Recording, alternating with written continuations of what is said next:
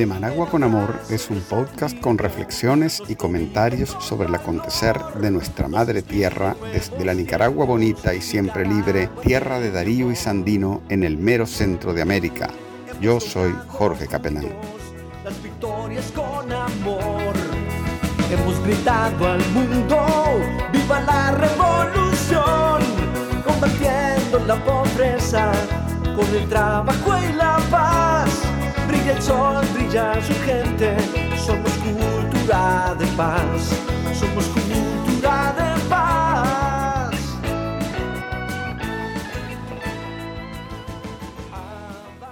Adelante comandante, vamos a vencer los sabes. Adelante militante, vamos con Daniel, lo saben. Adelante comandante,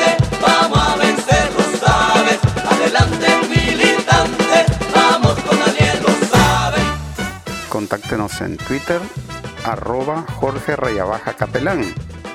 Pueden también ver nuestro blog managuaconamor.blogspot.com o ver nuestra página de Facebook de Managua con Amor. Y también pueden mandarnos algún mensaje por WhatsApp al número 505, el código de Nicaragua, 77063613. con fuerza, firmeza y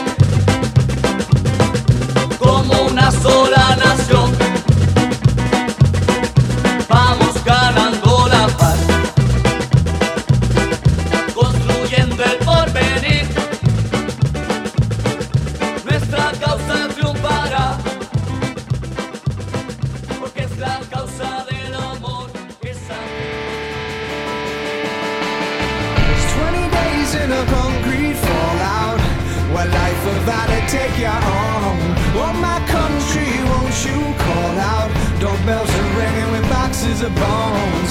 From another land's war-torn corners To a prison cell in my own. Punish me for not taking your orders But don't lock me up for not El tema que estamos escuchando en la cortina de fondo es una canción del artista Chadwick Stokes de la banda State Radio con el título Camilo, que está dedicada al entrevistado en este episodio del podcast de Managua con Amor. Hoy vamos a tener el gran placer de platicar con el compañero Camilo Mejía, que muchos dentro y fuera de Nicaragua no dudamos en calificar de héroe. Camilo es un héroe nicaragüense, sandinista y también héroe del pueblo estadounidense. Fue el primer soldado del ejército de Estados Unidos que estando en combate decidió dejar la guerra de Irak y dedicar su vida a denunciar los crímenes del imperialismo contra nuestros pueblos.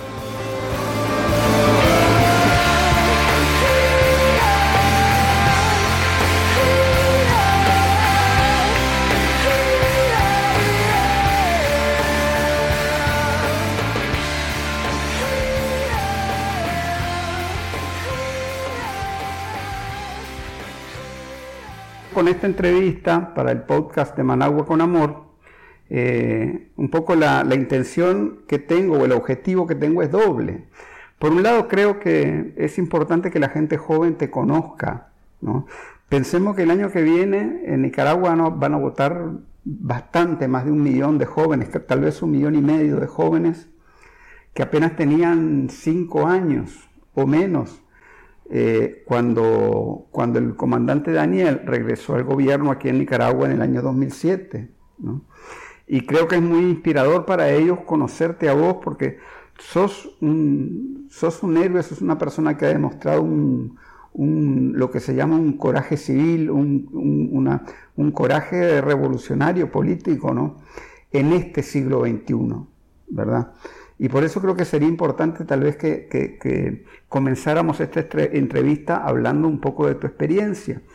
Y en segundo lugar también que nos expliques un poco cómo funcionan los Estados Unidos, cuáles son, cuáles son las perspectivas que ves vos para el trabajo de paz, por la paz allá, Y, y bueno, pues si, si, si podrá haber, si hay alguna esperanza de cambio allá en los Estados Unidos, ¿no? Entonces, eso es a grandes rasgos los dos temas que, que, que me gustaría tocar con vos esta noche.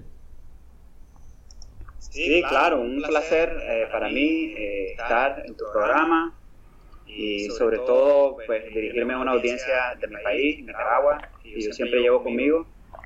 Y bueno, para, para empezar, pues yo fui el primer soldado, lo que aquí le llaman el primer veterano de combate, en haber vuelto de la guerra y haberse rehusado a volver.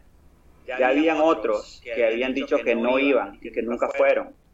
Eh, la particularidad mía, lo que a mí me hace el primero, si querés decir que fui el primero, fue que yo hablaba de una perspectiva personal, cuando Mm. yo hablaba en contra de la guerra, ya que yo había estado allá.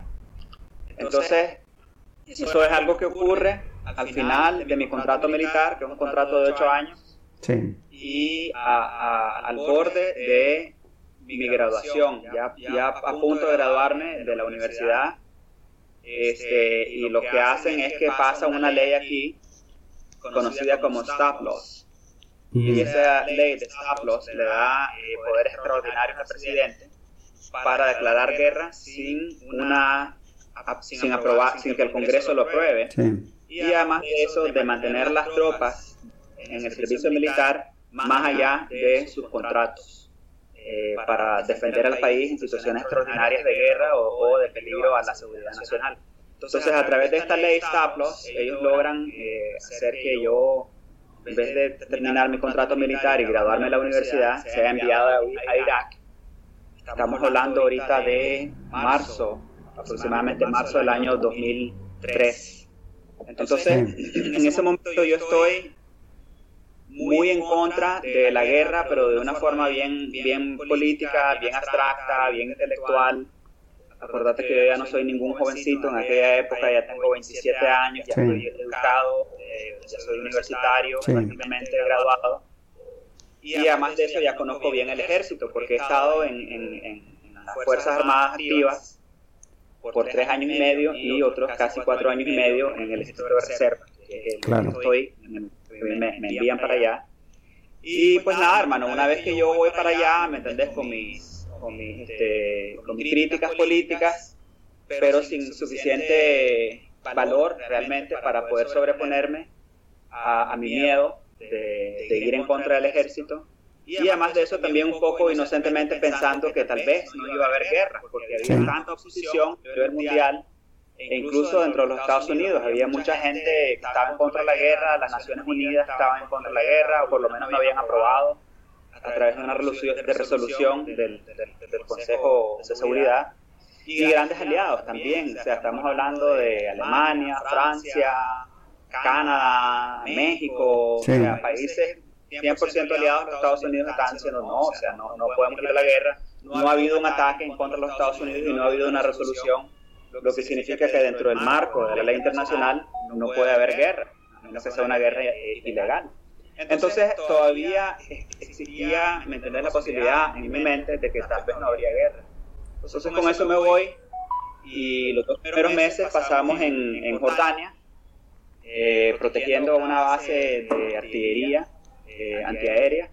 Y después de eso nos vamos a Irak, empezando con Bagdad, después con un lugar que se llama Al-Assad, después Ujú. Haditha, y después llegamos al lugar Ramadi, que Sí. es eh, un lugar donde la mayor parte de los, de los habitantes eran sunitas y, o sunis, sí, y es el, eh, parte de lo que los Estados Unidos llamaban el, el triángulo suní, o el triángulo, el triángulo sunita sí, lo cual fue una invención realmente de los gringos, porque eso es parte de la estrategia de dividir y conquistar, ¿verdad? Crear la, la impresión de que en los países la gente se está matando y que ellos requieren pues la, la intervención militar de los Estados Unidos para salvarlos de ellos mismos.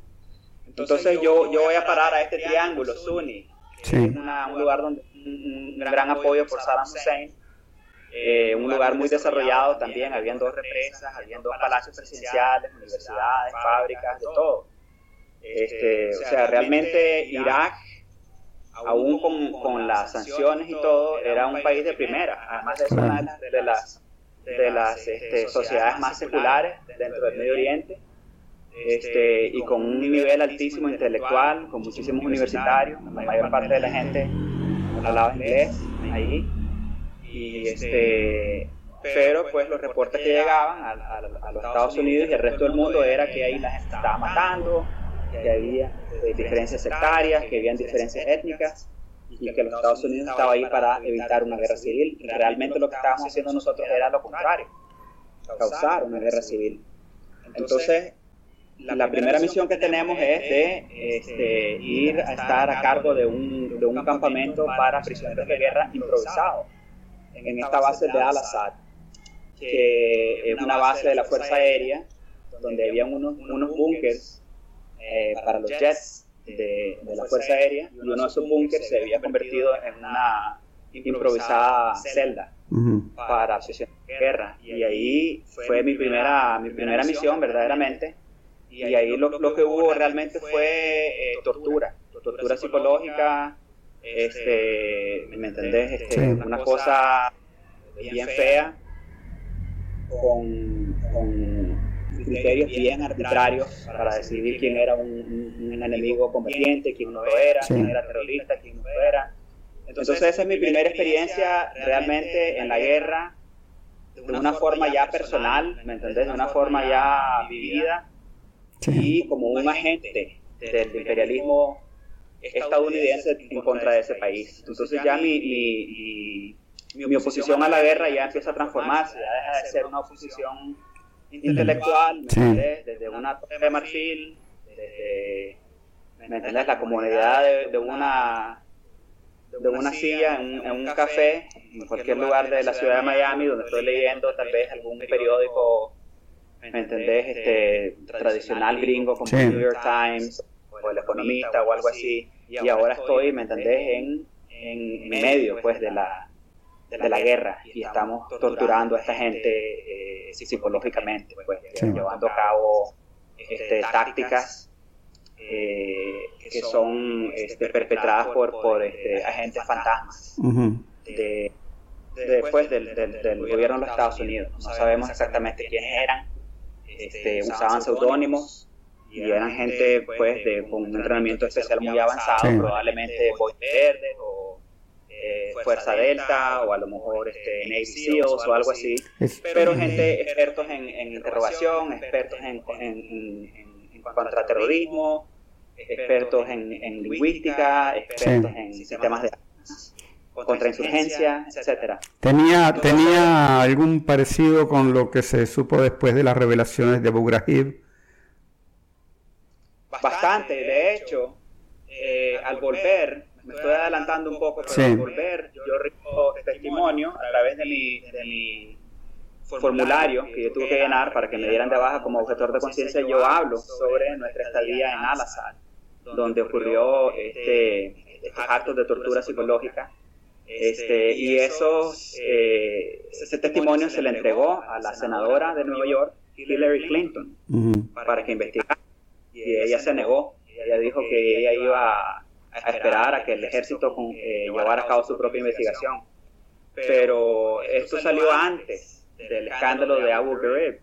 Y como después, cuando sale el escándalo de Abu Ghraib, el ejército niega haber tenido conocimiento alguno, el gobierno y el ejército niegan haber tenido conocimiento alguno de que había tortura en Irak por parte de las tropas.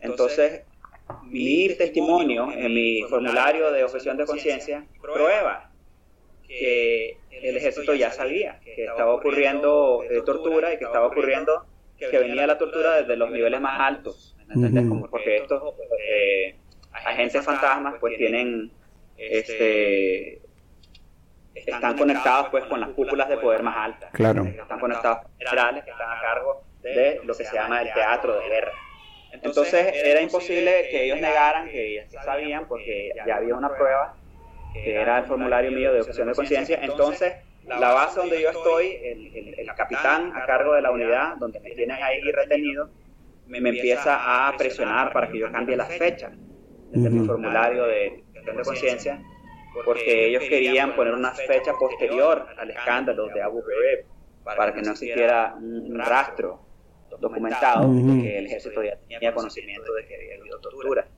Pero esa fue una de las cosas pues eh, que ocurrió al principio de mi, de mi misión en Irak. Después de eso nos metimos en otras misiones, como te dije, fuimos a parar a, a Ramadi, Ujú. que quedaba en el Triángulo Sunni, y ahí pues realmente llegamos, llevamos a cabo trabajos que estaban más este, en la línea de la infantería y del combate, porque yo estaba en una unidad de combate, yo era líder de una escuadra de combate, Ujú. compañía de combate de infantería. Entonces, este, lo de lo del el- el campamento de prisioneros improvisados, eso fue una, una misión temporal, mientras nos encontraban una misión más permanente, y esa misión permanente fue en Ramadi. Y ahí pues empezamos a llevar a cabo todo tipo de misiones de combate, ¿me entendés? Eh, patrullas, por ejemplo, Sí. Extracciones, eh, eh, escoltábamos a diferentes, este, ¿cómo se dice?, caravanas, ¿me? Claro. Si había un ataque, nosotros teníamos que responder, si había un- una emboscada, si identificaban a un alto oficial del partido Paz, de Saddam Hussein, teníamos que ir a extraerlo. Entonces ahí fue cuando se dio a conocer realmente dos cosas eh, eh, principales. La primera, algo que ocurre en todas las guerras, por lo menos todas las guerras de este país, eh, y esto es algo que sé por mi eh, participación activa en mi historia con el movimiento de resistencia militar aquí, que es que los oficiales del ejército siempre están buscando cómo instigar peleas para poder ganar este, reconocimientos, medallas y ese tipo de cosas. Entonces eso se volvió bien bastante claro, que nosotros Sí. estábamos violando muchas de, de nuestras reglas tácticas, estratégicas, pero además de eso, este, lo, que sea, lo que se conoce como las reglas de combate. Sí.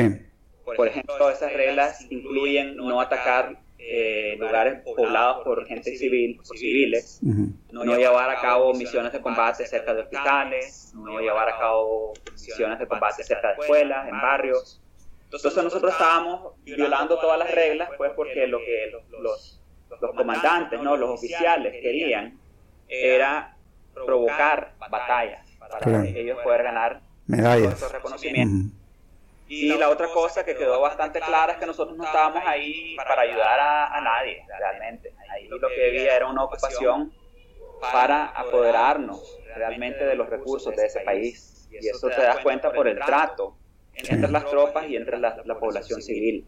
¿Entendés? Que ahí no había realmente ninguna, ninguna intención de trabajar con la población civil, de desarrollar el Sí. país. No, ahí lo que había era realmente una toma de posesión de las riquezas de un país. Sí. Entonces, este, te, te- te lo estoy resumiendo bastante, pues, porque no, no, no me quiero quedar demasiado tiempo en esto, pero esa fue más o menos mi experiencia Sí, sí. en, en- eh, por aproximadamente cinco meses, más los dos meses que, que estuvimos en Jordania, y, y, y como a los siete meses de, de- de la movilización me mandan para, para Miami, para los Estados Unidos, eh, con un permiso de dos semanas. Sí. Y durante este periodo, este, yo decidí que yo no iba a volver Sí. a la guerra porque yo no estaba de acuerdo. Cuando, cuando yo llego a los Estados Unidos, obviamente mi mamá está 100% en contra de la guerra, Sí. 100% en contra del imperialismo gringo. Y entonces pues tengo a mi mamá no solamente apoyándome, sino alentándome a no volver. Sí. Sí. Y este y eso por un, por un lado y por otro lado pues que una vez que, que- que vos salís de ese de ese ambiente en el que no sabes si vas a vivir el próximo minuto Sí. o vas a volver de una misión sin piernas o muerto o medio muerto y cuando llegas a pues a tu casa y a un lugar donde no hay guerra y empezar tu participación en la guerra yo personalmente no logré encontrar una sola razón por la cual yo podía justificar mi, mi presencia en esa guerra, mi participación en esa guerra, menos el actuar de- del ejército norteamericano en ese país. Claro. Entonces, eh, ahí fue cuando eh, me, me junté con unas organizaciones este, que habían estado activas desde la época de, de la guerra de Vietnam y empezamos a trabajar en un caso legal para llevarlo al ejército y hablar pues sobre la tortura, sobre Sí. los crímenes de guerra, sobre todas las cosas que habían pasado allá y además de eso a dar declaraciones también de una forma un poco clandestina a los medios Sí. de comunicación dándoles a conocer por qué yo había decidido no volver y además de eso, pues desmintiendo muchas de las cosas que se decían sobre la guerra, porque dentro de los Estados Unidos, para justificar la guerra y para continuar la guerra, lo que hacían es que con la complicidad total de los medios de comunicación, le decían a la gente, al público norteamericano, que tenía que apoyar las tropas Mm. y que apoyar la guerra era apoyar las tropas y que oponerse a la guerra era oponerse a las tropas. Es una manipulación, Sí. ¿me entendés?, del, del, del- del patos militarista de esa sociedad y este acompañada de una serie de mentiras, pues, Sí. porque realmente nosotros que éramos una unidad de infantería no teníamos pero ni agua para salir a hacer, tuvimos que suspender las patrullas en cierto momento porque la, la temperatura llegaba como hasta 140 grados. Fahrenheit. Sí. ¿Me entendés? Con esos uniformes y cascos y chaleco antibala y como con 60 libras de peso encima y sin agua. Mm. ¿Me entendés? Mientras Sí. la guerra está costando mil millones de dólares por semana. Sí. Entonces, ese dinero le estaba yendo a los bolsillos de las compañías Sí. de- de- de- De- Halliburton y de Dick Cheney y toda esa gente. ¿no? Exactamente, Halliburton, uh, Kellogg Brown Root, DynCorp, Mm. todas esas compañías, Boeing, eh, se estaban totalmente tragando el dinero y aquí le decían a la gente que tenían que seguir apoyando la guerra para apoyar a las tropas. Sí. Era una gran mentira, las tropas no tenían el apoyo Ah, este, del gobierno. sí. Entonces yo empiezo a dar declaraciones sobre todo eso y a la par de eso estoy poniendo eh, una defensa, estoy construyendo una defensa con un equipo de abogados y, familiares y, y de organizaciones antiguerra también. Y en marzo precisamente del 2004 Mm. yo doy una, una conferencia de prensa donde digo, doy, doy a conocer mis razones por las cuales yo no quiero volver y doy a conocer pues este, lo que está pasando en Irak de eso también política digo que dentro del marco de la ley de la ley internacional es una guerra ilegal y criminal y que yo no, no firmé ningún contrato militar para ir a cometer crímenes de guerra.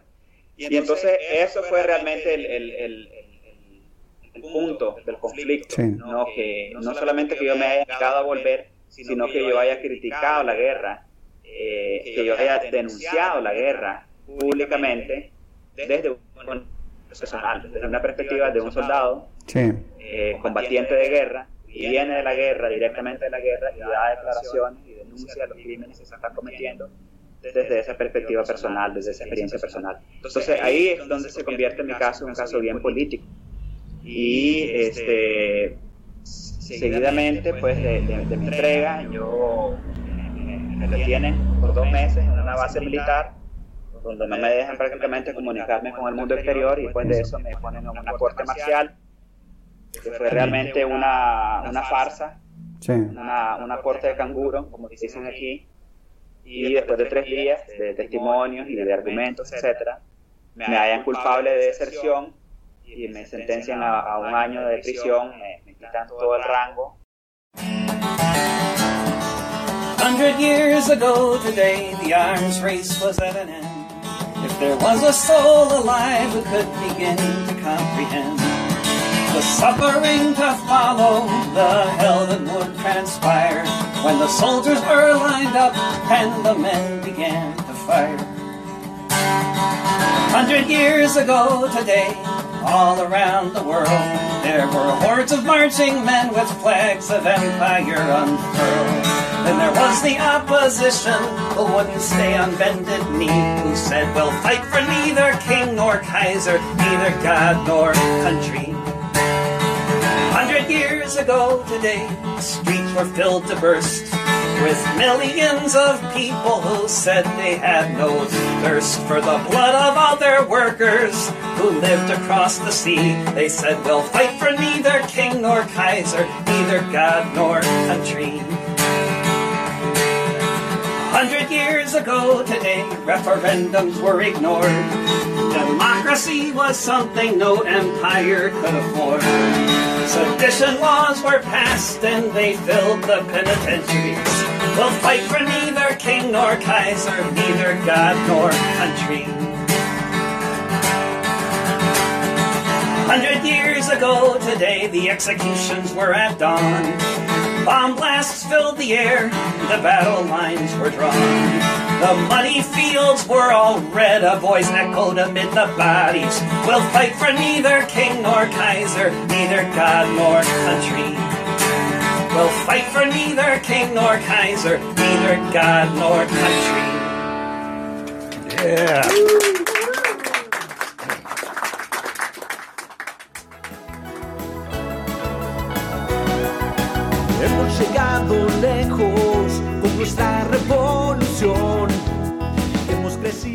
Estamos alojados en anchor.fm, la plataforma que democratiza la radio por internet, poniendo la producción de contenidos al alcance de todos y todas. Totalmente gratis, sin cláusulas oscuras ni letras pequeñas. Excelente tecnología y presencia garantizada de su podcast en todas las grandes plataformas de la internet. Hemos gritado al mundo. Si algún día logra ganar dinero con su podcast, Anchor.fm le cobrará una suma mínima, mucho más baja que cualquiera de las plataformas de podcasting comerciales. Cultura de paz, somos cultura de paz.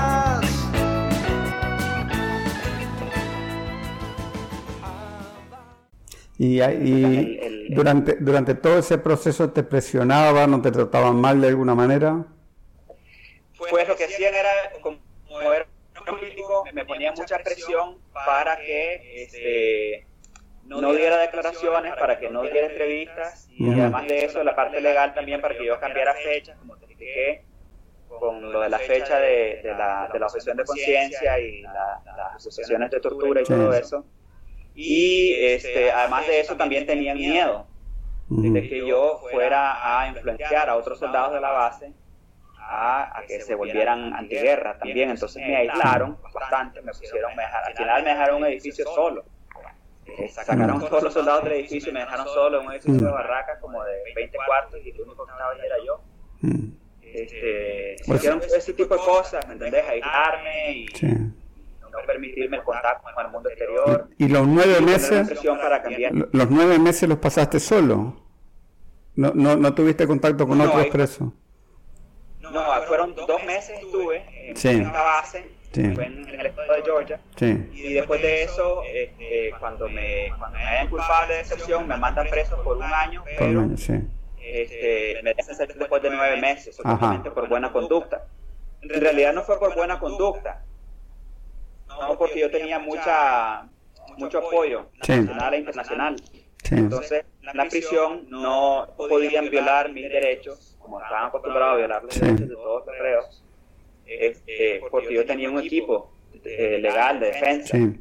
Y además de eso, mi mamá también estaba encima de ellos, Mm. que mi mamá estaba moviendo sus propios este, palancas por otros lados, Sí. como por ejemplo el, el, el costarricense, en el cual había una guerra entre el, el ejecutivo y el judicial, y estaban persiguiendo a varios presidentes, entonces este, un poco eh, tomando ventaja de eso también este, se, se logró poner presión para que el, el cónsul de Costa Rica fuera a cerciorarse de que yo estaba bien en la Sí. prisión. Amnistía Internacional me había declarado un prisionero de conciencia, entonces gente a través del mundo sabía de mi caso y me escribían Sí. cartas. Entonces, Sí, yo te- es una papa Sí, caliente. sí. Yo te puedo decir, yo, yo estaba en Europa en esa época y estaba obviamente en el, en el movimiento contra la guerra en Irak, ¿no? Y, era, y él tuviera un caso de, de deporte mundial, o sea, nosotros hicimos campaña también por, por vos allá en Europa, ¿no? Y en todo el mundo. Sí, bueno, gracias hermano, realmente causó una gran... una- hizo una, una diferencia muy, muy grande, a pesar de que no me dejaban leer las cartas, llegaron decenas de miles de cartas de todo el mundo Mm. a la prisión eh, gracias a esa campaña. Y entonces eso también proveía una especie como de, de aseguranza, ¿no? Eso les daba el mensaje a, a los, a, a- a los guardas de la, de la prisión militar de que cualquier cosa que me pasara a mí el mundo se iba a dar cuenta. Entonces Sí. eso también me protegió bastante, Sí. esa campaña. Pero bueno, entonces salgo de la prisión en febrero del año 2005, inmediatamente me integro al, al movimiento de Veteranos por la Paz y de otras organizaciones, eh, eh, Veteranos de Irak en contra de la guerra, eh, familias militares eh, se pronuncian, me entiendes, diferentes movimientos, y además de eso empiezo también a trabajar en coalición con otros movimientos, movimientos Ujú. cristianos, movimientos católicos, movimientos pro-inmigrantes, este, escribo un libro, una memoria de guerra y empiezo a dar charlas y a dar lecturas del libro. Entonces eso lo, lo, lo utilizo como una, como una herramienta también para, para llevar a cabo el trabajo de la resistencia militar. Claro. Y pues tengo en eso por muchos años hasta que poco a poco empecé pues a, a sentarme un poco más en casa, pues yo tengo una hija que estaba pequeña en aquella época también, ahora tiene 19 años.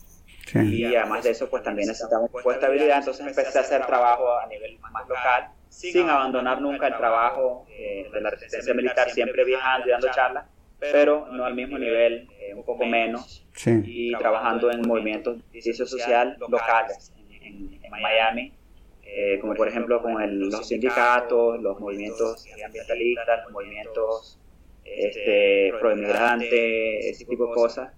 Y pues hasta aquí, hasta aquí estamos. Pues. Entonces, eh, Claro. a partir de aproximadamente yo diría que abril, finales de abril, principios de mayo del, del 2018, yo empiezo a utilizar mi, mi plataforma política este, para, para empezar a hablar sobre Nicaragua. Claro. Y entonces pues ahora mi trabajo eh, más bien está enfocado en Nicaragua. Y siempre trabajando con los mismos, este, con los mismos círculos, con los mismos movimientos, con los mismos espacios de justicia social, este, pero en un ambiente muy diferente. Un ambiente muy diferente porque lo que hemos visto en Nicaragua, ¿me entendés? Esta ola de mentiras y de manipulaciones mediáticas, eso es una realidad global. Claro. Eso es algo que, que está ocurriendo en, en todo el mundo, ¿entendés? O sea, ahora tenés las entidades más prestigiosas del mundo eh, avalando todas las mentiras, ¿me entendés? La, Sí. la oficina de la alta comisionada de derechos humanos en la ONU, la Sí. OEA, la Amnistía Internacional, Human Rights Sí. Watch, este, y por supuesto toda la maquinaria mediática de los medios gringos y europeos.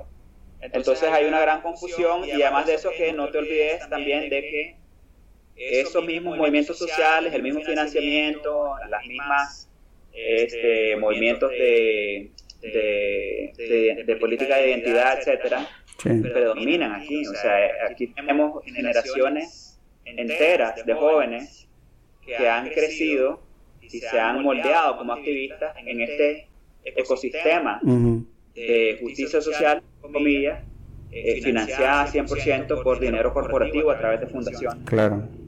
Entonces, las mismas compañías que se benefician de la, de la desigualdad, de la guerra, de la degradación eh, ambiental, son las que a través de este, fundaciones logran proteger su fortuna para no tener que pagar altos impuestos y además de eso logran infiltrarse en los movimientos de justicia social y de moldear las ideologías Claro. y los pensamientos de los jóvenes. Entonces, hay un montón de movimientos que están en solidaridad con los movimientos golpistas de Nicaragua, Claro. de Bolivia, ¿me entendés? Que se mantienen callados sobre Chile, Sí, se mantienen sí. callados sobre Ecuador. Entonces, lo, lo que, lo que vimos en Sí. Nicaragua realmente fue un microcosmo de la realidad global Claro. en términos de, de que es pues, la posverdad Claro. alrededor del imperialismo, del régimen y todo eso. ¿me entendés? Pero- Democracia no significa democracia. Eh, hablando sobre El el... levantamiento popular, Sí, popular, sí, sí, sí. el lenguaje. Sí, lo han subvertido, ¿no? Han- le han dado vuelta de, este, a los conceptos. Ahora, vos estabas hablando sobre el tema de Irak, vos estabas mencionando una serie de empresas, ¿no? Entre ellas la DynCorp. Y esta DynCorp, eh, yo hice un trabajo hace como 10 años o algo así, estaba manejando un proyecto de la, de la USAID aquí en Nicaragua, ¿no? Para promover la democracia, ¿verdad? Entonces, es todo un complejo, ¿no? De, es todo un complejo de subversión de la democracia, ¿no? Eh, y, y de cooptación de la participación popular con fines totalmente contrainsurgentes, ¿no? Y proimperiales, obviamente. Sí, sí, exactamente. Y eso tiene rato. O sea, la, la National Endowment for Democracy, la NET, Ujú. este, fue creada en el, en el año, creo que en el 83, precisamente eh, por, la, por el consejo, gracias al consejo de el, el director de la CIA en aquella época, un hombre llamado William Casey. Bill Casey, que le dijo a Ronald Reagan, ¿no? Que ya, o sea, todas estas operaciones de desestabilización, asesinatos, golpes de Estado, nos han dado muy mala reputación, necesitamos limpiar esta operación, necesitamos darle una apariencia altruista y darle una, una ¿entendés? Un corte humanista. Mm. Y entonces ahí fue cuando fundó la, la National Endowment for Democracy. Pero la USAID es, digamos, eh, la, la entidad estatal, la entidad federal Ujú. este, que apadrina a la National Endowment for Democracy y a las subsidiarias Claro. de la National Endowment for Democracy. Ahora, es un error también pensar que eso es el final de la historia. También hay dinero europeo, ¿me entendés? Está eh, la, la sociedad abierta de Soros, es una gran, gran fuente de divisas para este tipo de trabajo. eh, y además de eso hay otros gobiernos que también son cómplices de todo esto, pero aquí en los Estados Unidos digamos que la NET y la USAID son Sí. las dos agencias más icónicas Sí. en términos de rendimiento y, y la orquestación de, de- de- de cambios de régimen y golpes de Estado suave, revoluciones de color, etcétera. Sí, a mí me llamó la atención cuando estaban las manifestaciones allá de este, Reclaim Wall Street, que había un video y había, aparecían activistas de OTPOR, la organización esta eh, de las revoluciones de colores en la, en la antigua Yugoslavia, en Serbia, ¿no? Cuando, cuando hicieron la revolución de colores contra, contra Milosevic, ¿no?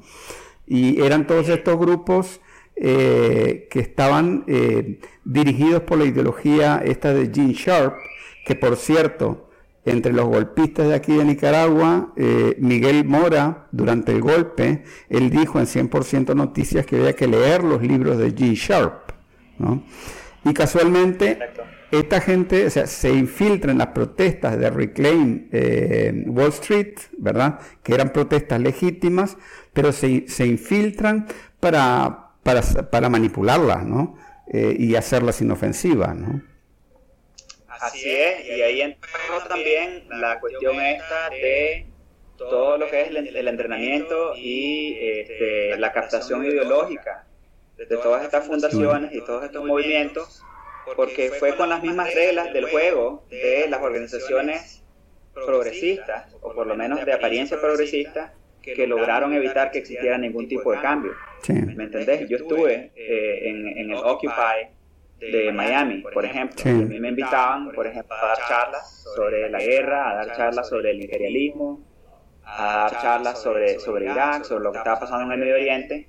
Y entonces, ¿me entendés? Bajo el pretexto de que todo el mundo tiene que eh, hablar por igual y que aquí no hay jerarquía y que aquí todo esto es libre. Mm. Eh, cualquier decisión se llevaba horas y al final no se llegaba a ninguna Claro. solución. ¿Entendés? Pero el, el mensaje era que, bueno, aquí nosotros no vamos a ser totalitarios, aquí ningún grupo va a mandar, aquí todos somos iguales, etcétera. Y entonces con eso y con esas reglas que se implementaron a través de todos estos movimientos de, de, de políticas de identidad, lograron evitar que se llegara realmente, a- se lograra realmente llegar a tomar ninguna decisión este, contundente. Sí. Y entonces eso, pues poco a poco fue muriendo.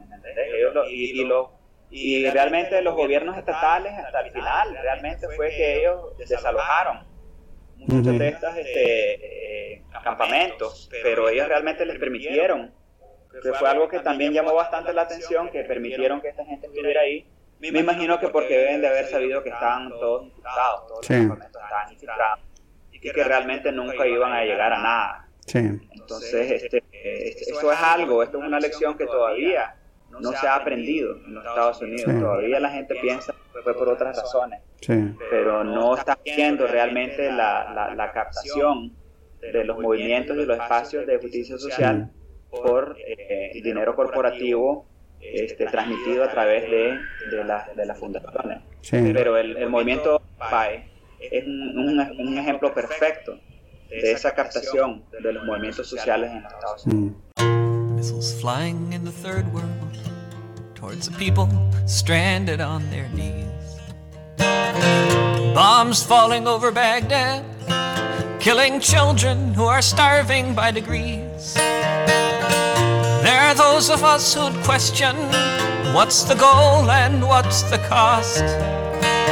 600,000 dead malnourished children, a UN sanctioned Holocaust. Missiles flying in the third world, from Hanoi to Wounded Knee. Bombs falling over Baghdad, and each one shouts democracy. Contras, kings, and generals brandish stars and stripes. From Rangoon to Los Angeles, selling oil, guns, and crack pipes. Missiles flying in the third world, and each one will kill a child. Bombs falling over Baghdad, and hunger and death is running wild. We had to destroy the village in order to save it, to help this jungle grow.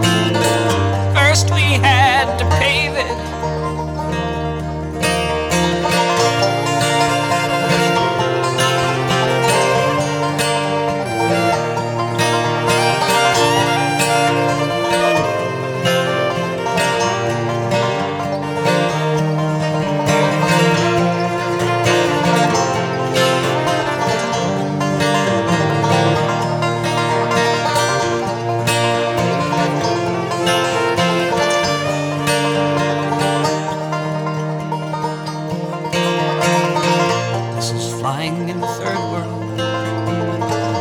Fits and starts are everywhere. From the mountains of Chiapas to the streets of Central Square, empires fall. This one will too. So here's to the day when this one is through.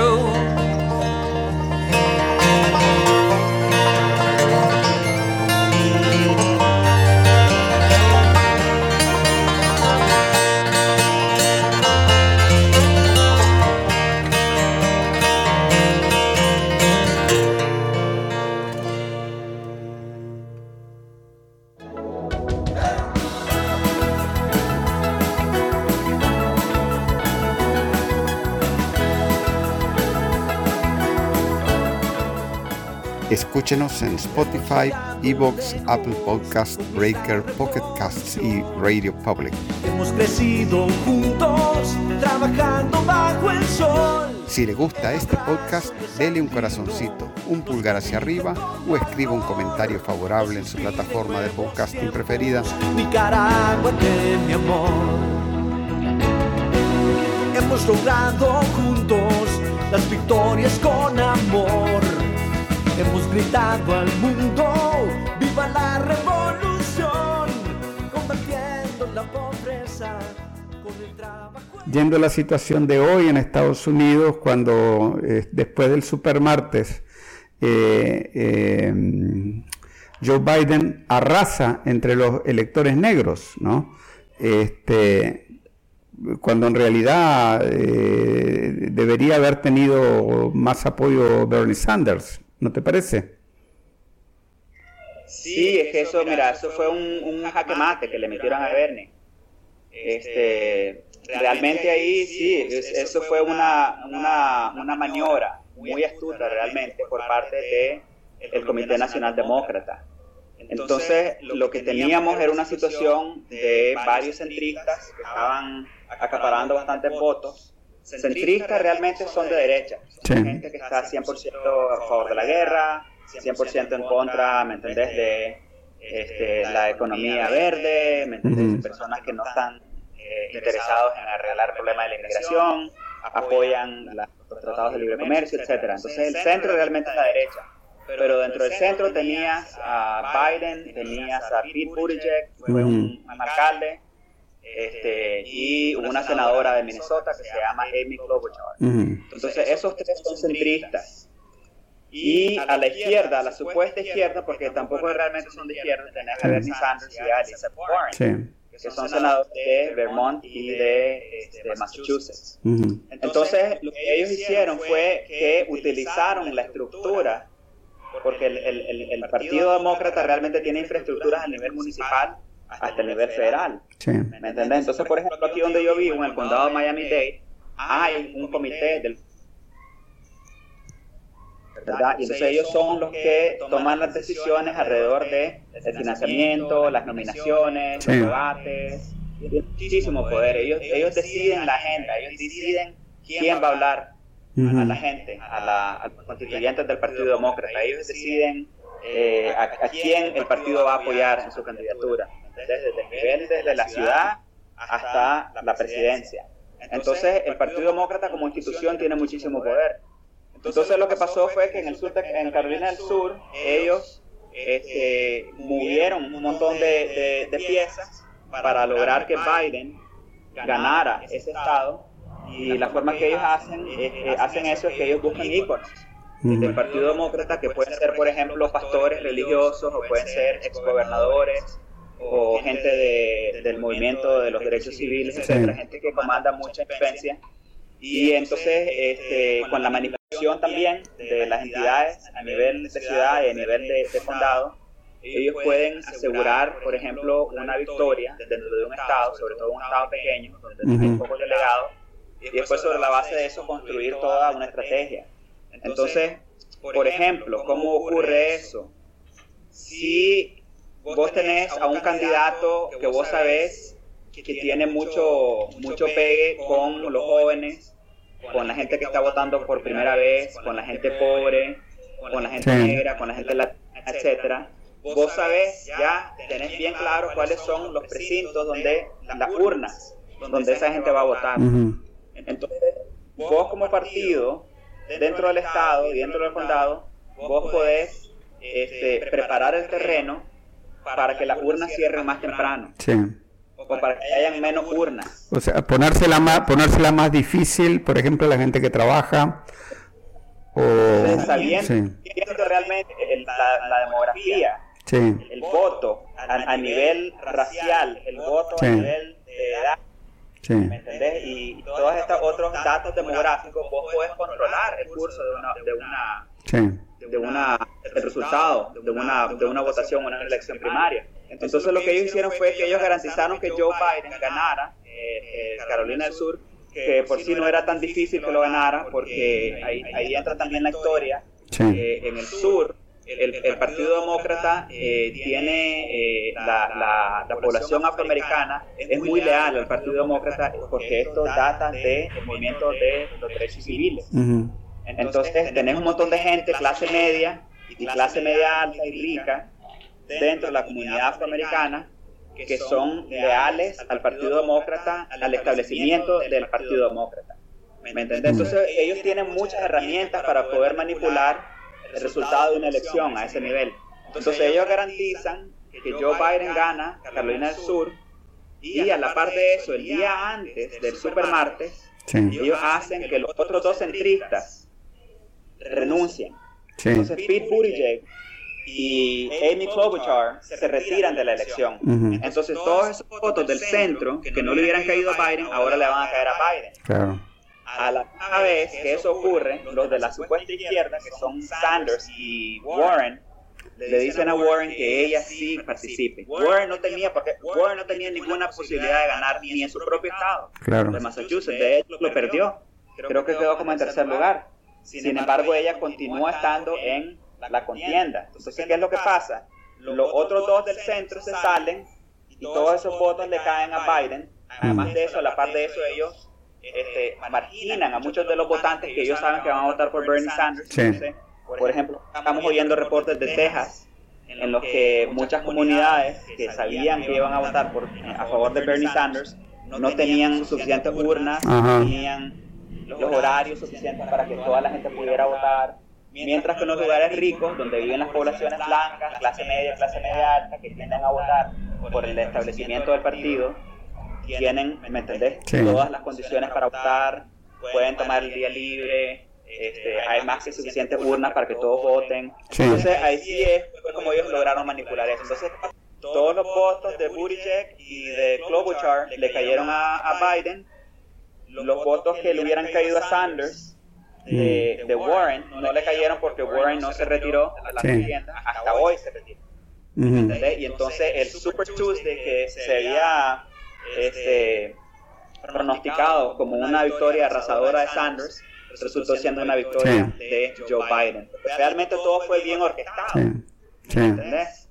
Este, no fue realmente una victoria limpia, claro. sino que fue una victoria, una victoria manipulada. Y la gente aquí lo sabe, entonces... ¿Cuál es la gran lección realmente? El- el- el- lo que estamos viendo en este momento, olvídate por un, por un instante de Biden y olvídate por un instante de, de De Sanders. Sanders. Ujú. Lo que estamos viendo es el desquebraje del Partido Demócrata. Claro. ¿Me entendés?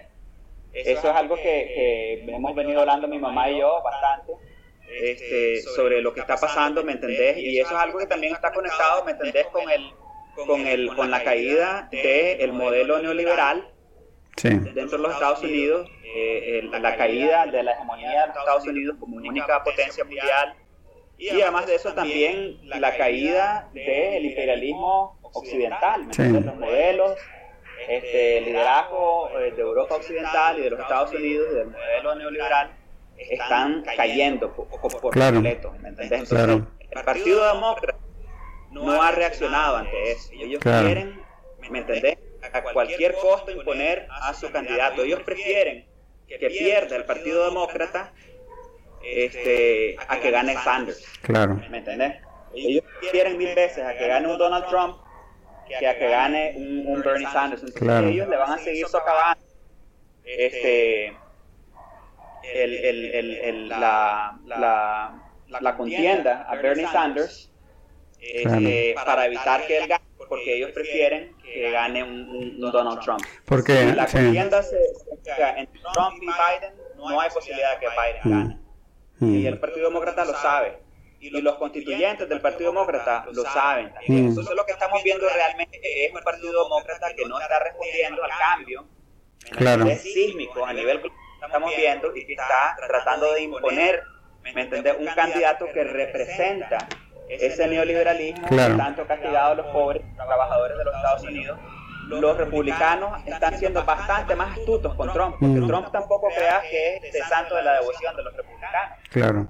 Acordate que en su campaña Trump despotricó en contra de- del cambio de régimen, de los tratados de libre comercio, llamó a la guerra de Irak el peor desastre en la Sí. historia de, de- de la, de la política exterior de los Estados Unidos, ¿me entendés? Pero en algún momento los republicanos se dieron cuenta de que este populista de derecha, aunque no lo podemos controlar como podríamos controlar a un Bush o a un Trump, Claro.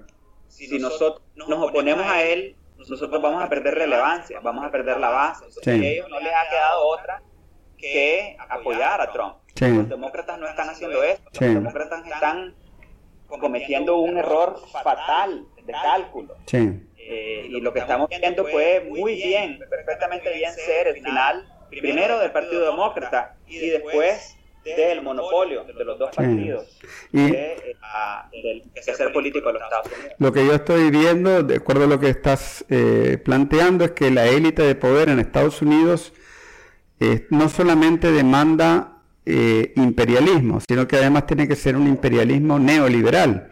Porque, por ejemplo, Bernie Sanders, él, se plegó al discurso contra Rusia, por ejemplo, y contra Putin, cuando le empiezan a atacar a él, ¿no? de que era un, agente de Putin. Entonces él se esforzó por demostrar que no era, que, que era eh, antirrusia como el que más, ¿no?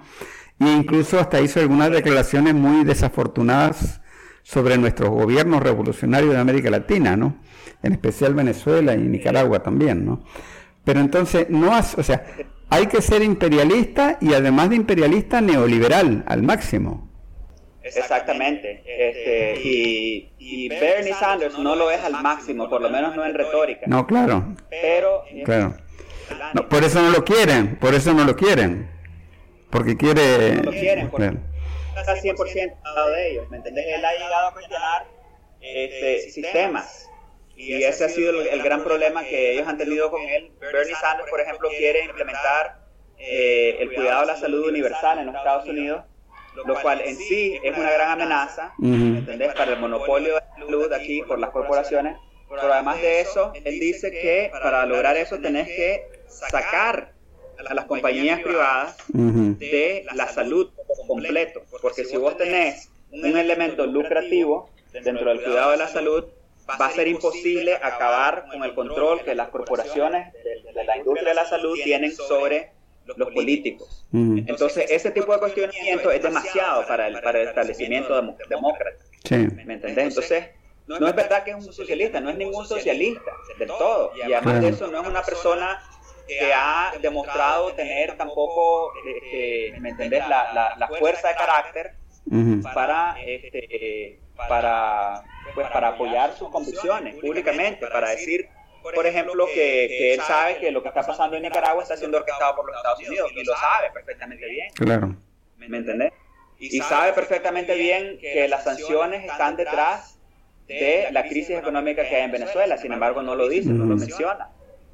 ¿Me Claro, entendés? claro. Entonces, eh, lo que es es realmente un candidato que está con miedo, realmente, a cuestionar de lleno al, al, al, al- al establecimiento político, al establecimiento económico, y que está tratando, ¿me entendés?, de jugar un papel conciliador para, según él, no perder votos. En realidad debería hacer lo opuesto. Fue lo que hizo Trump Ujú. con su populismo de derecha.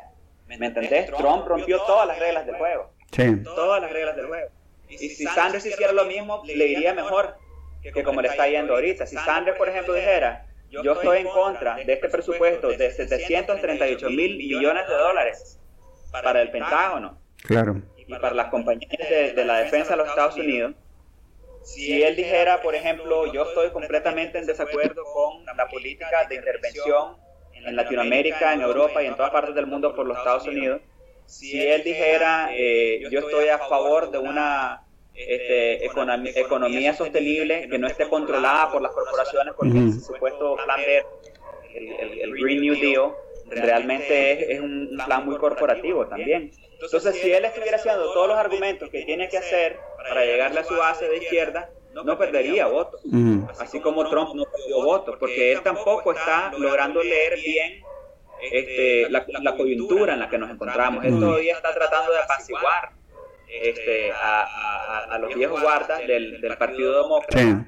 A, ¿me entendés? Al, al- al- al establecimiento político, al establecimiento militar, al establecimiento económico, eh, cuando debería estar lo contrario, debería estar realmente pues expresando sus convicciones y diciendo la verdad, pues hablar con la verdad, que de su forma, a su propia manera, de su forma racista y, ¿me entendés?, sexista y todo lo que vos querrás, de populista de, de derecha, Trump lo ha hecho. Claro. ¿entendés? Trump no tiene lengua, lo ha dicho, y con eso se ha ganado una base y el Partido Republicano se ha dado cuenta que no se pueden oponer a él porque se vuelven irrelevantes. Sanders Sí. no ha hecho eso. Sí. Sanders no ha demostrado tener carácter para realmente apoyar una plataforma de gobierno de izquierda, para apoyar una plataforma de gobierno que rete, ¿me entendés? Que cuestione la plataforma neoliberal que, pre- que predomina en este momento y que está haciendo tanto daño a la economía. He was born a rich man, then he got richer still by bribing politicians on Capitol Hill. By declaring bankruptcy, by working with the mob, by causing lots of Americans to lose their union jobs, by exporting industries to sweatshops overseas, by acting like an idiot on national TV. But now add to his accomplishments one more impressive trait. He's God's gift to the caliphate. God's gift to the caliphate.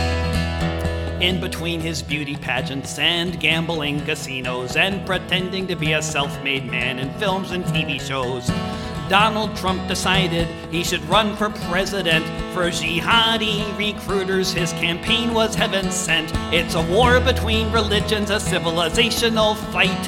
That's what Daesh says, and Donald Trump says that's right. All you Muslims, stay out of here, just go join Islamic State. He's God's gift to the caliphate.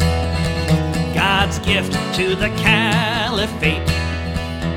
He's not much for statistics, he doesn't have the time between harassing women and committing corporate crime. But he's a savvy gambler, he knows how to play the game.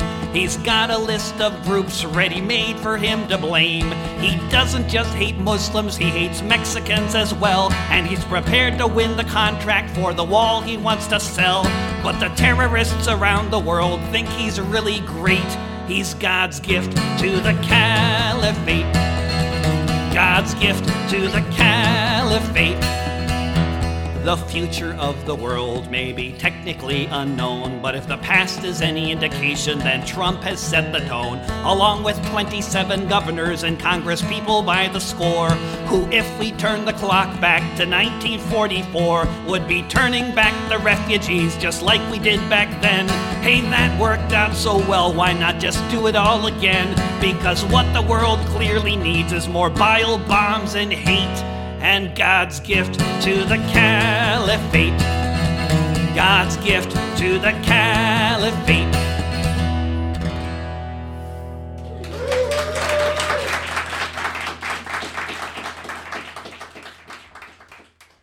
Yo estaba escuchando el otro día eh, que una de cada tres personas en los Estados Unidos no llega a fin de mes, o sea, no llega hasta el próximo cheque de su ingreso, no le alcanza el dinero. ¿no? Y, y, por ejemplo, también era interesante ver cómo en la conferencia de prensa de Trump sobre el corona, el, coronavirus, ¿no? Este estaba, bueno, puso, puso a Mike Pence, que no cree en la ciencia, ¿no? Y al lado de Mike Pence estaba la representante del gran, del gran, este, de la grande industria de los medicamentos, eh, de Big Pharma, de la gran, la gran industria eh, de, los medicamentos. Y que incluso me dijeron que Trump, cuando llegó al poder, él desmanteló toda la unidad que tenía la, el Consejo de Seguridad Nacional para atender las pandemias, la desmanteló totalmente, tenía 200 empleados, los corrió a todos. Y todos los jefes que habían ahí fueron renunciando uno a uno y no los, no los, este, repuso. O sea, Estados Unidos no tiene en realidad ninguna cobertura ante un tipo de, de, epidemia como el coronavirus, ¿no? O sea que en realidad es una situación bien explosiva, ¿no? La que, la que enfrenta Estados Unidos como potencia, ¿no te parece? Sí, a mí me parece, y, y con los últimos hallazgos del coronavirus y el origen del coronavirus, parece que fue originado aquí en Estados Unidos. O sea, qué clase, ejemplo eh, de, que se salga el tiro por la culata. Imagínate si eso se llega a esparcir aquí dentro de los Estados Unidos, este país no tiene las condiciones para parar una, para parar una epidemia a ese nivel como por, por, por, ejemplo lo ha hecho China o como lo podría hacer Nicaragua, Cuba o Venezuela, que estamos organizados a nivel de base, ¿me entendés? De cuadra en cuadra. Aquí es lo, y hay, contrario. y, hay, y hay hospitales que atienden gratis a la gente. No solamente eso, o sea, la, gente que está asegurada no tiene suficiente eh, beneficio dentro de sus seguros médicos privados, ni, estatales, ni federales, para lograr recibir el tratamiento que necesitan. ¿Me entendés? O sea, este país está completamente expuesto al coronavirus y a cualquier otro virus. Ahora, también hay que ver también eh, el nivel de, mentira y de manipulación que existe alrededor del, coronavirus, porque aquí en este país mueren decenas de miles de personas por cualquier resfrío, por cáncer, por, por condiciones crónicas, mm. eh, por errores médicos en los hospitales, por falta de atención, ¿me entiendes? Aquí, aquí se vive con una epidemia a nivel permanente y a nivel nacional. Claro. ¿Me entendés? Lo que existe en este momento es una, una guerra, en, primer lugar biológica, pero además de eso mediática, para aislar a China, para lastimar eh, eh, la, reputación y la economía china. Mm. O sea, ponete a ver epicentros donde ha ocurrido esto en China y, realmente le ha, le ha dolido a los chinos económicamente eh, lo que ha significado este, este coronavirus. Pero como decimos, es un tiro que le puede salir por la culata a los Estados Unidos si eso llega a, a, a nivel epidémico aquí Sí. en Estados Unidos porque aquí no existen las condiciones, ni siquiera con la gente que tiene su seguro médico, Claro. ya privado o estatal o federal. Claro. No existen para, para hacerle frente a una situación de, de esa Claro. envergadura. Más si, más si te quitan, si vas al médico y te quitan, si estás trabajando, ¿no? Y de por sí ganas un sueldo malísimo como el que se gana, ¿no? Hay muchos estados donde ganan, ¿cuánto es? 7.50 la hora. Este, dicen 7 dólares 50.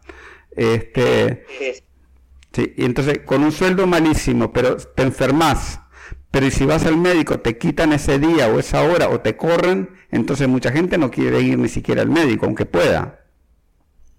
Exactamente. Entonces esto está también dando a conocer muchas de las deficiencias del sistema privado. Mm. ¿Me entendés? Y esas son batallas que tenemos años de estar librando aquí este, a nivel local. Por ejemplo, antes de que surgiera todo esto del, del, del- del virus corona, aquí en el condado de Miami-Dade hemos estado trabajando una, en una campaña legislativa para que se apruebe este, los días eh, pagados para que los trabajadores que se enfermen puedan ir a- al doctor o puedan tomar un día libre Sí. o puedan llevarlos al trabajo.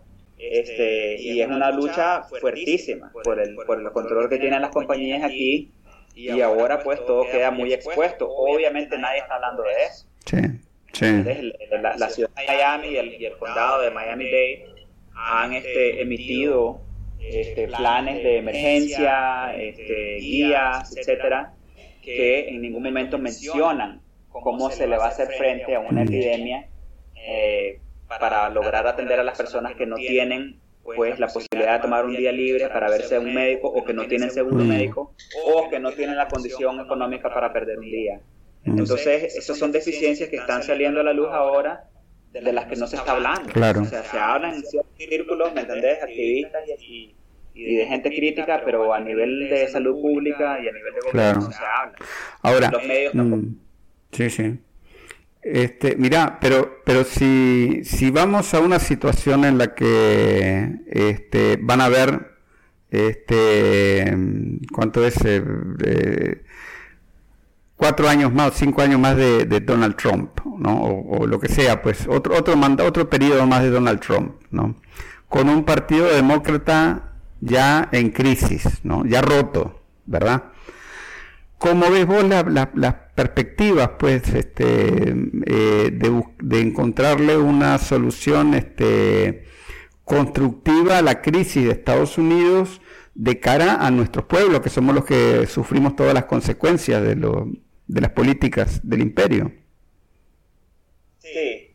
Pues mira, Trump no es amigo de nadie. Trump es amigo de Trump nada más. Mm. Y es bien impredecible, entonces no podemos contar con que Trump vaya a ser nuestro amigo.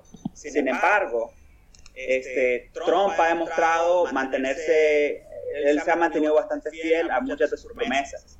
Por ejemplo, ahorita se acaba de, de firmar un tratado de paz con el talibán en Afganistán. ¿Me entendés? Pero eso en sí es una lucha, porque aquí tenés todo un establecimiento militar, político y económico que está en contra de eso. Entonces, desde que empezó la presidencia de Trump, se ha estado agarrando, ¿me entendés?, al- del cuello con los, con los generales, con, con los líderes del Partido Republicano, con los líderes del Partido Demócrata. Mira, la primera vez que Trump fue aplaudido por el establecimiento político fue cuando bombardeó a Siria. Ujú. Aquella vez que se, que se dijo que, que la, la última acusación de que, de que Bashar al-Assad había utilizado armas químicas. Y entonces Trump le- le- creo que le, le disparó como 60 misiles o una Sí. cosa así. Esa fue la primera vez que lo aplaudieron a él. Pero él este, te das cuenta porque eh, a, a nivel del, del gabinete han este, renunciado varios de sus asesores principales porque él les ha estado poniendo mucha presión para sacar las tropas del Medio Oriente. Sí. Entonces, como que la saca, pero no la saca, dice que me voy de Siria, pero después manda tropas para los campos de, de petróleo. ¿Me entendés? Entonces, no, no se logra definir realmente una política exterior. Yo creo que también eso responde al, al momento histórico en el que nos encontramos, en que, que vemos el quiebre del neoliberalismo y vemos, ¿me entendés?, a un hombre populista de derecha que viene a, a cuestionar ese establecimiento neoliberal y que se encuentra con una gran resistencia por parte del establecimiento político, económico y militar. Pero realmente, o sea, él en sí, como presidente, este, ha mantenido una línea, ¿me entendés? Ha mantenido una línea de crítica ante la OTAN, una línea de crítica ante este, eh, las guerras sin fin, las guerras inganables, etcétera, que esos son cuestionamientos que no existían antes de que llegara Trump a la escena política. ¿Me entendés? Entonces, está muy difícil predecir lo que puede ocurrir con Trump, pero yo sí me atrevo a decir que, por ejemplo, si estuviera una Hillary Clinton o si estuviera un Joe Biden en la Casa Blanca, ya, ya hubieran invadido Venezuela, por ejemplo. ¿Me entendés? La beligerancia con Rusia estaría a un nivel bastante más alto, jamás hubieran sacado este, eh, las tropas de, de, Siria como las sacaron antes, yo sé que todavía hay tropas ahí. Este, hay un montón de cambios que están, están empezando a ver que yo creo que con un candidato del establecimiento político, ya sea republicano o demócrata, este, no, no, estaríamos viendo en este momento. Entonces, Trump yo creo que ha contenido, ¿me entendés?, la, la, la expansión de una, de una política exterior guerrerista, no por buena gente, ¿me entendés?, ni por pacífico, ni por, ni por ser de izquierda, ni nada de eso, sino porque es una criatura de, de, un, de un momento nuevo, de una época nueva en la que nos encontramos. No es una criatura del establecimiento este, oligarca, demócrata y republicano, mm. sino que es una, una bestia de, apocalíptica, digamos, en términos del colapso del neoliberalismo. Entonces vamos a empezar a ver ese tipo de cosas. Mira, si vos te puedes analizar la caída de los imperios, te encontrarás cosas muy parecidas.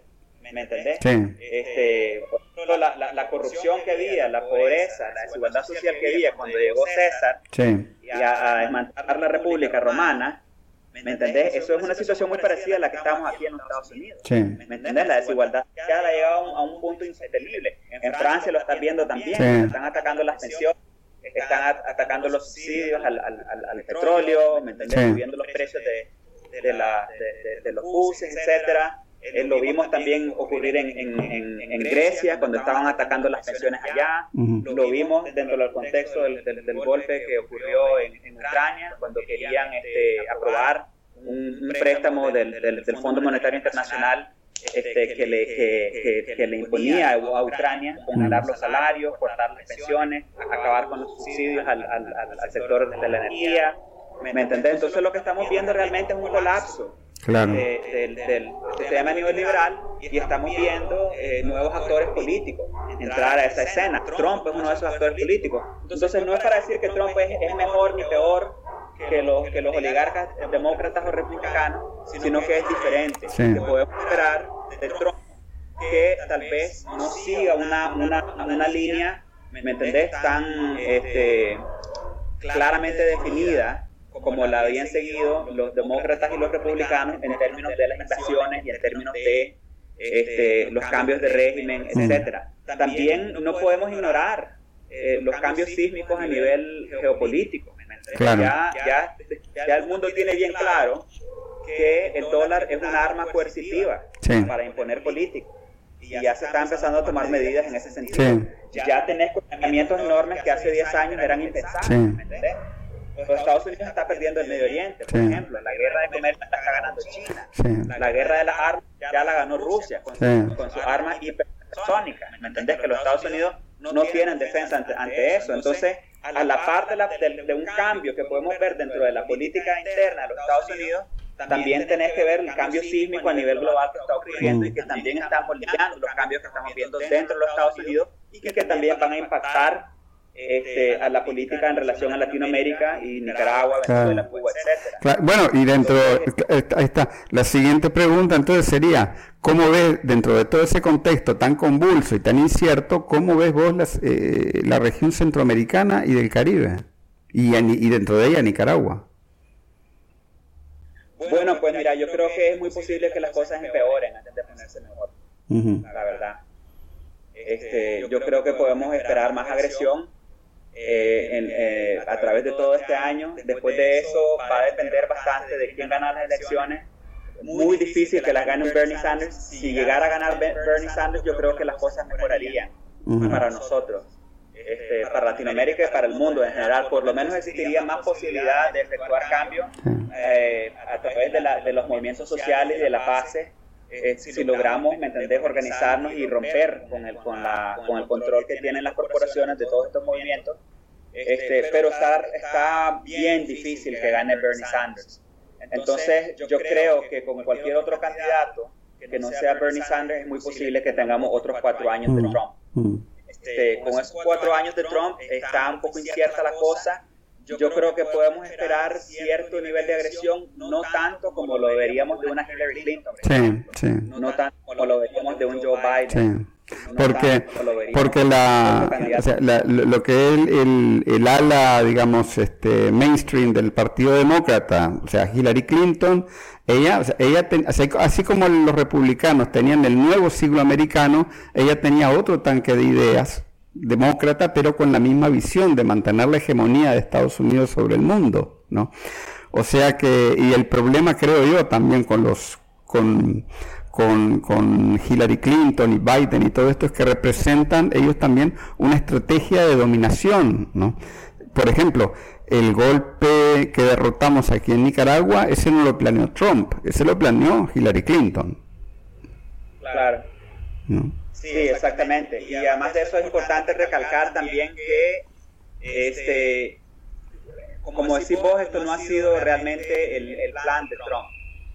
Y parece que Trump se ha cansado bastante de los fracasos en Venezuela sobre todo, pero también en Nicaragua. Este, y mucha gente le dio una lectura con la que yo no estoy de acuerdo a el, el, el, el reconocimiento que se le hizo a Juan Guaidó durante el discurso del Estado del Nación. Porque realmente toda esa, toda esa escena está súper orquestada también, ¿me entendés? Entonces eso es algo que este, en cierto modo le, le, permite al presidente en una plataforma para, en primer lugar, alardear de todos los supuestos logros y en segundo lugar, este, sentar las bases para lo que se puede esperar de su presidencia en el siguiente año. Entonces, si vos ves realmente lo que él hizo, él este, continuó siéndole fiel a su base blanca, este, conservadora republicana mm. cuando le dio este, la medalla esta, eh, que es uno de los reconocimientos más grandes de este país, a este hombre que se llama uh, Rush Limbaugh, que es un comentarista eh, radial de lo peor que te puedes imaginar. Ideológicamente ese tipo es una cloaca. ¿Me entiendes? Racista, racista, guerrerista, todo lo que te puedes imaginar. Ahí, eh, ahí Trump le está hablando de una base. ¿Me entendés?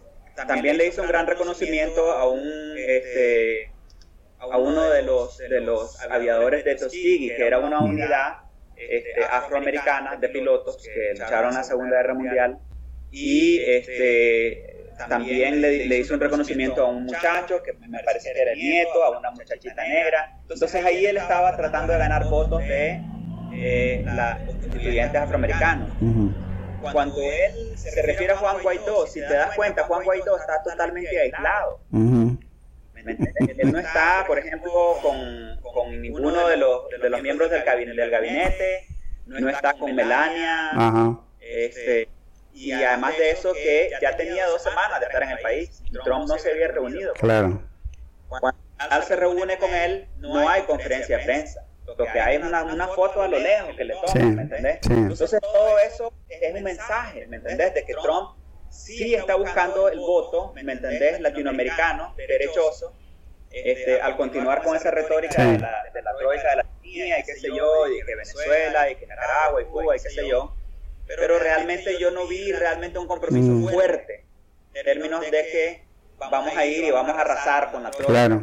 Antes la retórica era bastante más fuerte. Por ejemplo, cuando estaba John Bolton, que se hablaba de que la opción de la guerra todavía estaba sobre la mesa, de que no vamos a descartar la posibilidad. Eso cambió. Sí, es cierto. cuenta, significativo. Y el hecho de que Trump no se haya reunido ni le haya dado el lugar a Juan Guaidó que le da a otros jefes de Estado, también es muy significativo. Sí, es, cierto. Y, no, y también se podría...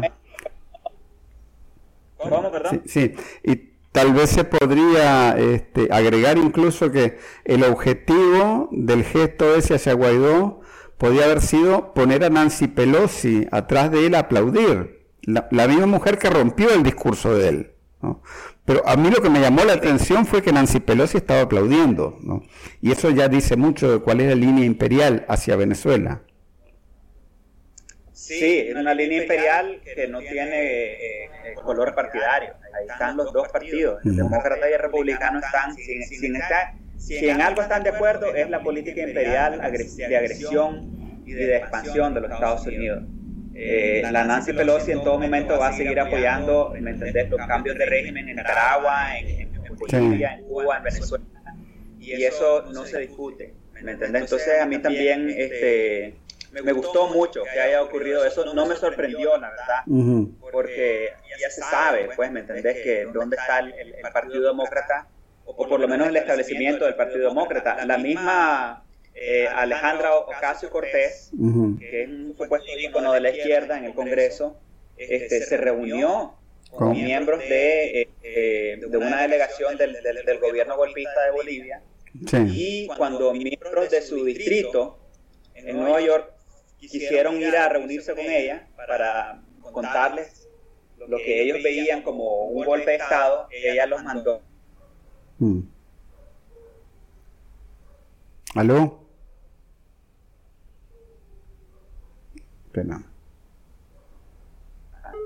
Eh, espérame, es que, es que se cortó, es que se cortó unos 20 segundos la transmisión. Me decías cuando, ah, cuando recibió a los bolivianos, a los golpistas bolivianos, la, la congresista. Sí, los bolivianos, la Alejandra eh, Cortés, miembros de su, de su distrito, trataron de reunirse con ella para, para reclamarle y para decirles pues, que lo que había ocurrido en, en Bolivia había sido un golpe de Estado y ella se rehusó mm. a, a reunirse con ellos y llamó a la policía para que se lo llevara. ¿Me entendés? Entonces eso es muy significativo porque Alejandra Ocasio Cortés representa lo que, lo que aquí llaman pues este, el ala insurgente dentro del Partido Demócrata, que son supuestamente los más de izquierda.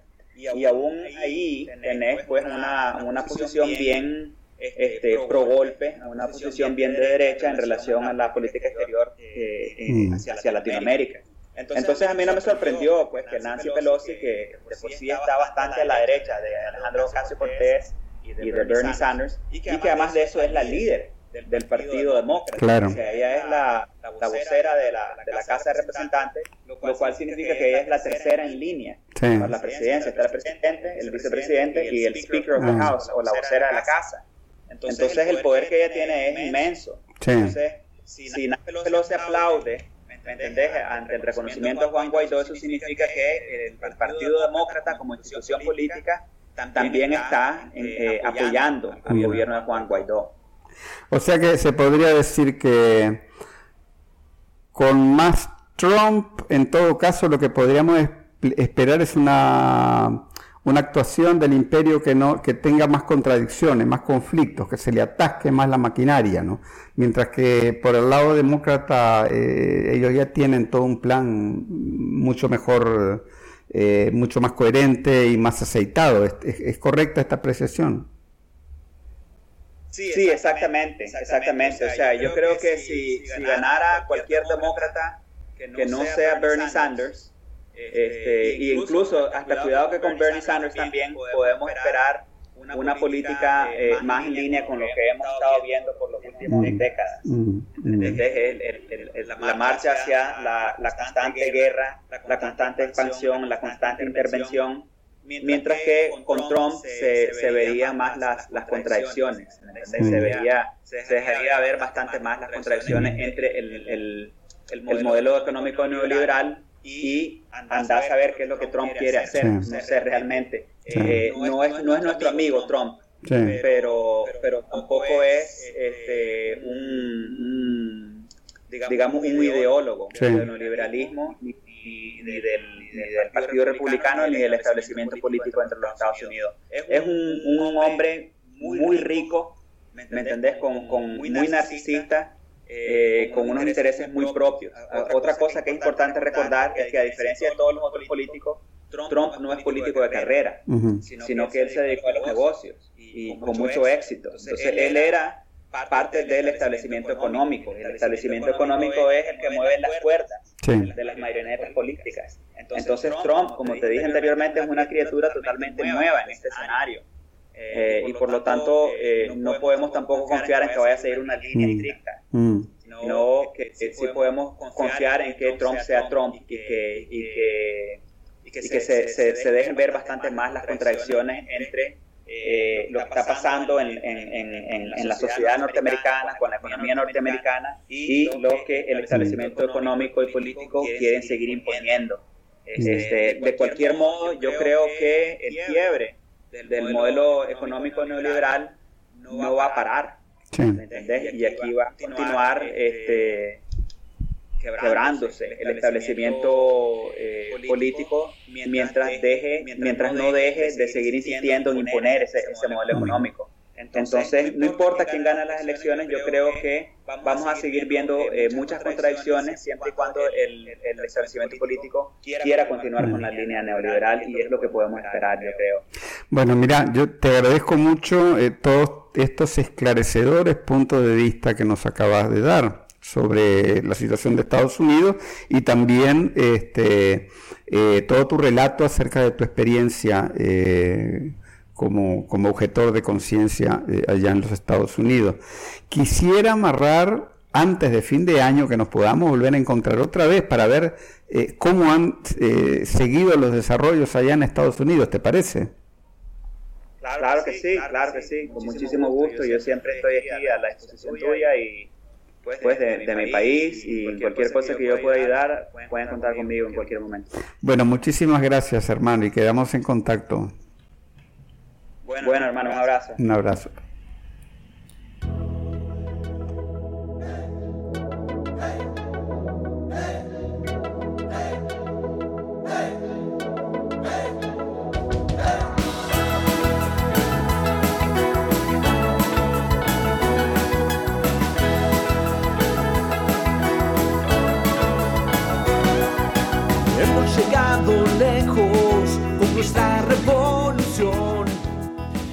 Este ha sido otro episodio del podcast de Managua con Amor. Más temprano que tarde estaremos de regreso con reflexiones y comentarios sobre el acontecer de nuestra madre tierra desde la Nicaragua bonita y siempre libre, tierra de Darío y Sandino en el mero centro de América. Las victorias con amor. Hemos gritado al mundo, viva la revolución combatiendo la pobreza con el trabajo y la paz. Brilla el sol, brilla su gente, somos cultura de paz, somos cultura de paz.